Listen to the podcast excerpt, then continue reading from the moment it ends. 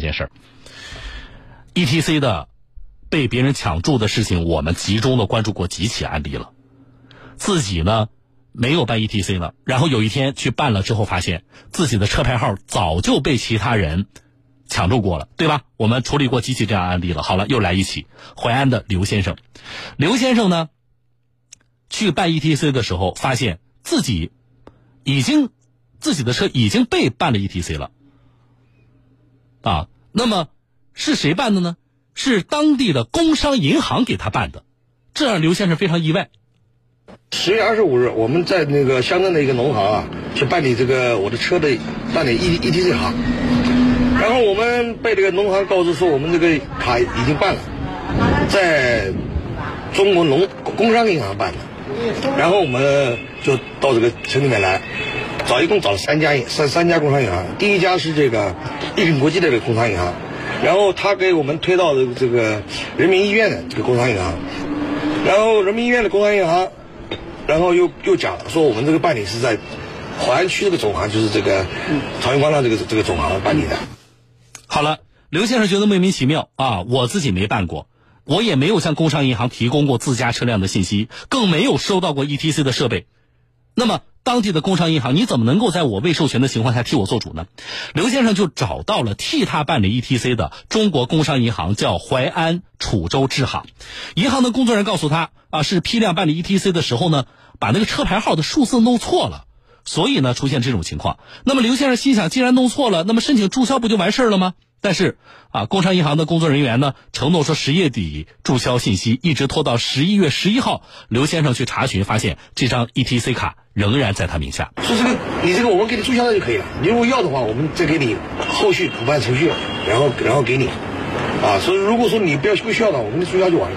跟我装的有什么？在哪？等着开是不是猪办猪肉？那都没有。这个到底是谁给我们办的？我的信息怎么出去了？这是一个。第二个，如果说是谁要谁拿拿我这个办了以后用用套牌，这是这是一个我我担心了啊。第二个，如果银行这么一个严谨的单位，他如果这样做了，是吧？这个我我怕他们给我私私下给我办个信用卡，然后再给我花了花了点钱再给我注销掉怎么办呢？好啊，真的就是说，因为车牌号输错了那么简单吗？为什么注销起来那么难呢？我们的记者就这件事情做了暗访。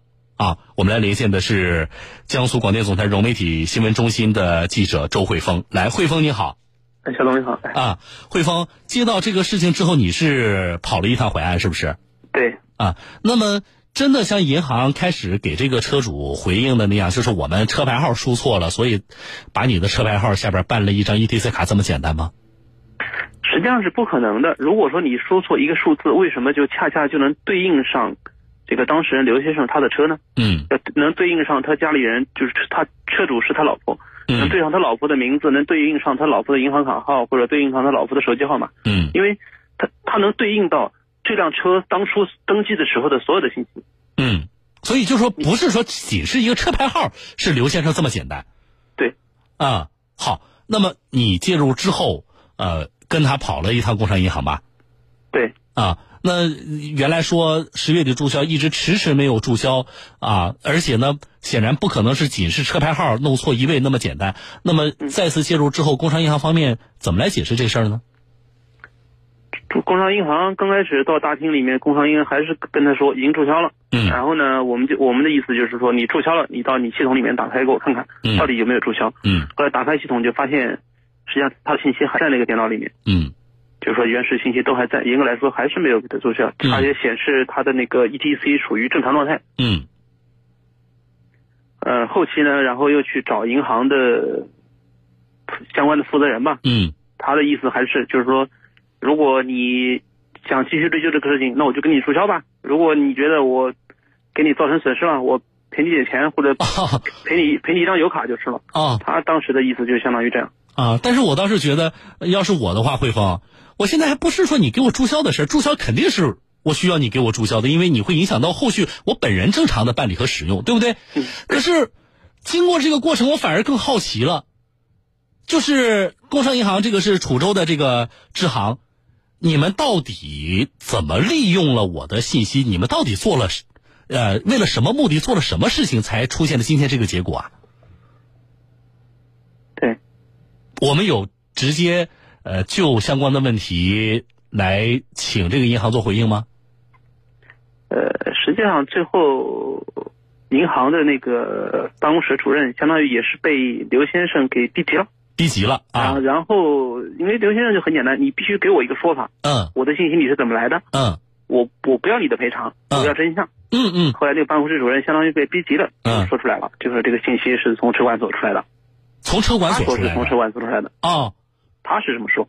然后刘先生无非就说，哎，车管所就说严格来说，车管所不会跟你合作啊之类的。嗯。他就讲他就讲了怎么回事，他的意思就是，他们工商银行有这个办 ETC 的任务，可能说他的这个业务员呢嗯。没有那么多这个车主的信息，嗯。他拿他没有那么多信息，然后呢，他他给我讲的就是他在车他到处去看，看到哪辆车没有办 ETC，然后就把这个车牌记下来，然后去车管所查询，嗯查询到相关资料以后，就就就把这个车主的信息就拿着这个信息就给这个车主占办了，相当于把他这个名额给占下来了。就是为了完成上级压下来的任务。他的意思是这样，而且这个过程，汇丰是你其实是暗访的，对这个过程啊，并没有亮明我我是这个省台记者的这个身份，所以才能够得到这么一个答案对。啊。好，呃，那么这个事情目前有一个进展吗？就是你你你显然这个做法，如果按照这位银行的工商银行的这位领导所说，啊，这显然是不对的嘛。那怎么办呢？这事儿现在？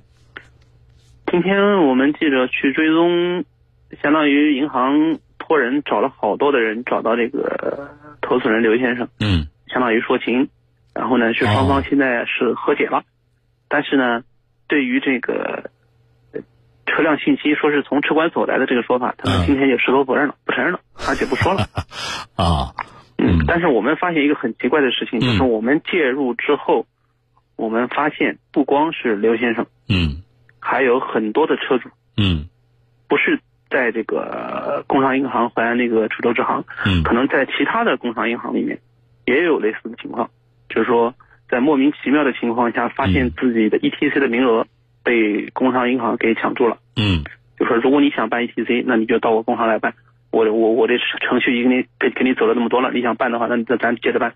手续不完了，我给你个 ETC，你你用就行了。如果你坚决不用我工行的，嗯那我就给你注销，你再到其他银行去办，因为他这个一辆车你只能办一个 ETC 嘛。嗯就是说被哪个银行给占用了，那你就不能在其他银行继续办了。那也就是说，工商银行至少在我们调查的这个地方，淮安、楚州，呃，是存在可能批量在做这个事情，不是说个别的像这个刘先生一个车主。那么我在想，也可能有些车主到现在自己都不知道，已经被工商银行办理了 ETC。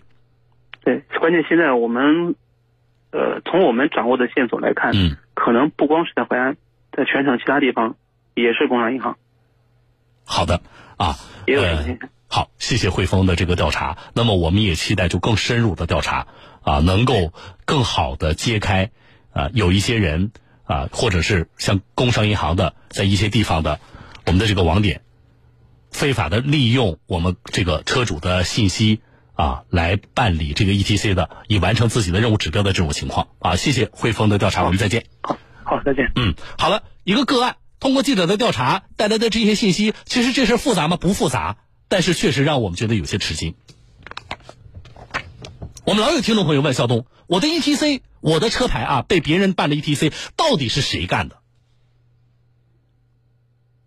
上次我们在说这个事情的时候，我还给大家举了一个媒体的报道，啊，当时有媒体记者暗访，有一些社会公司，他们就办这个事儿，他就去抢注 ETC。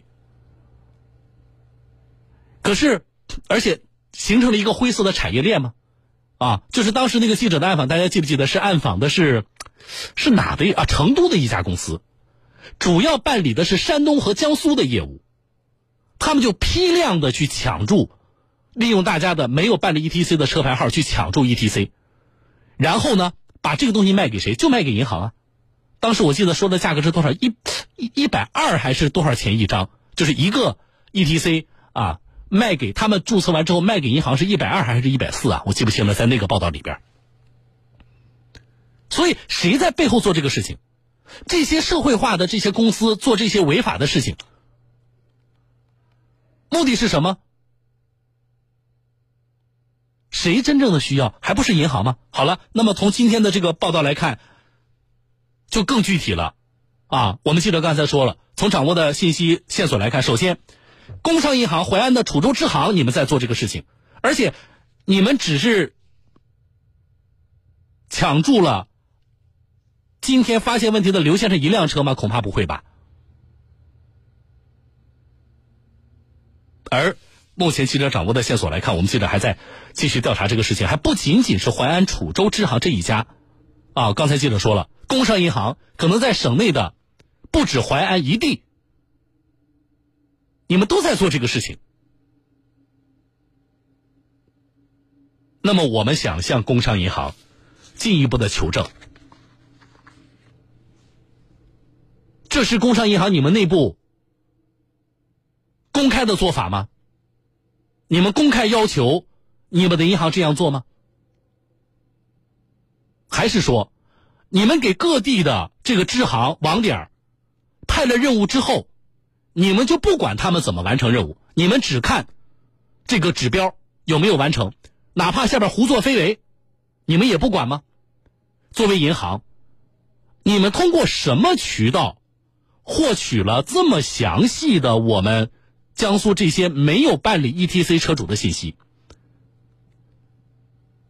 真的是跟当地的车管所合作吗？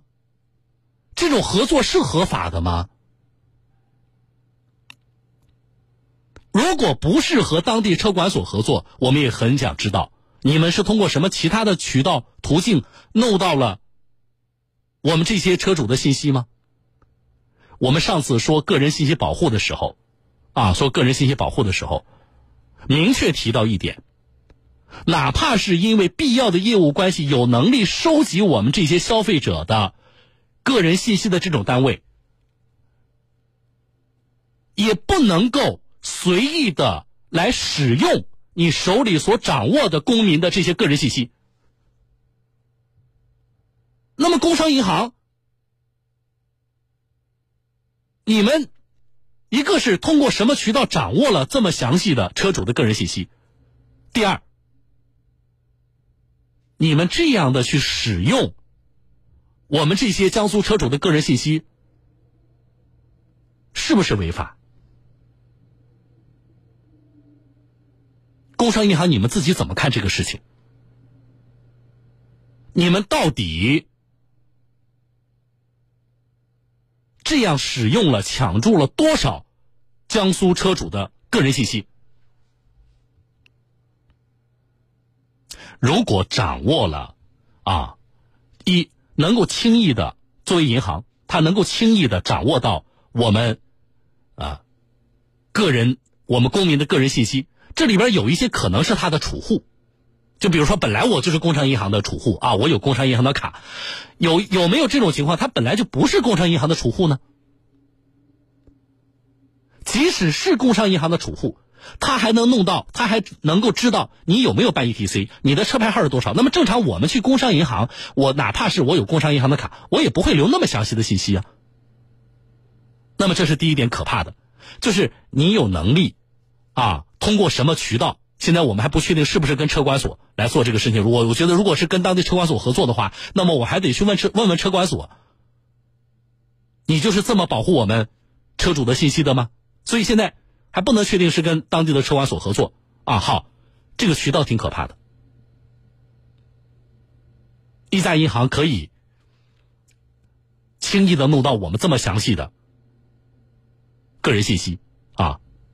哪怕是这些银行不需要掌握的，像车牌号这种信息，银行想弄到也非常容易，这是可怕的。我们的个人信息保护从何谈起啊？好，第一点，第二点，他真的就是能拿着我的个人信息随便干什么事情，连这个注册 ETC 这样的那么私人化的事情，在我自己完全不知情的状况下，他都银行都可以轻易的做到，那更何况像刚才那个刘先生怀疑的，在你银行的这个。你的工作范围内、业务范围内的事情，办张信用卡了啊，办个贷款了，岂不是对于银行来说更轻而易举吗？那么我作为一个普通的市民，我个人信息的安全，我个人财产的安全，还有保障吗？还能让我放心吗？我的安全感从何而去寻找啊？不是个案的解决，啊，淮安这一个个案，我觉得让我们看到了背后可能存在更多的违规甚至违法的操作。我们需要工商银行就这个事情能够有一个更充分的调查和说明。同时，我们借这个倒是要提醒一下我们更多的听众朋友。啊，现在没有特别便捷的渠道，但是你别怕费事儿，你拿着你的行驶证、你的身份证，你找一家银行，啊，你可以去查一下。你说我要办 ETC，那么或者你直接去你当地的 ETC 那个网点你去查一下，你帮我查一下，我名下有没有 ETC，哪家银行办的？查到了有，发信息告诉我。啊，没加微信的朋友注意了，在你的手机微信添加朋友当中呢，搜我的名字小东这两个字，拂晓的小东方的东。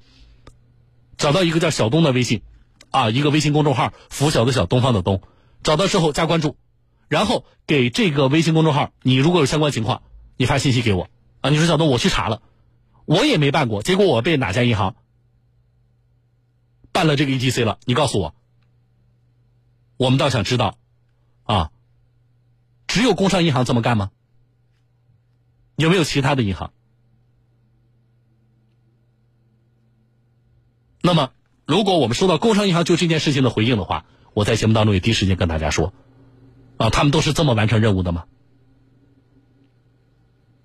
这个事情，让我们更加能够看清了，啊，为什么我们那么多车主遇到的个人的车辆 ETC 被抢注？啊，这背后到底是谁在做这个事情？今天的这个调查可见一斑了吧？好了，啊，这事儿我们持续的关注。我是小东，来进广告。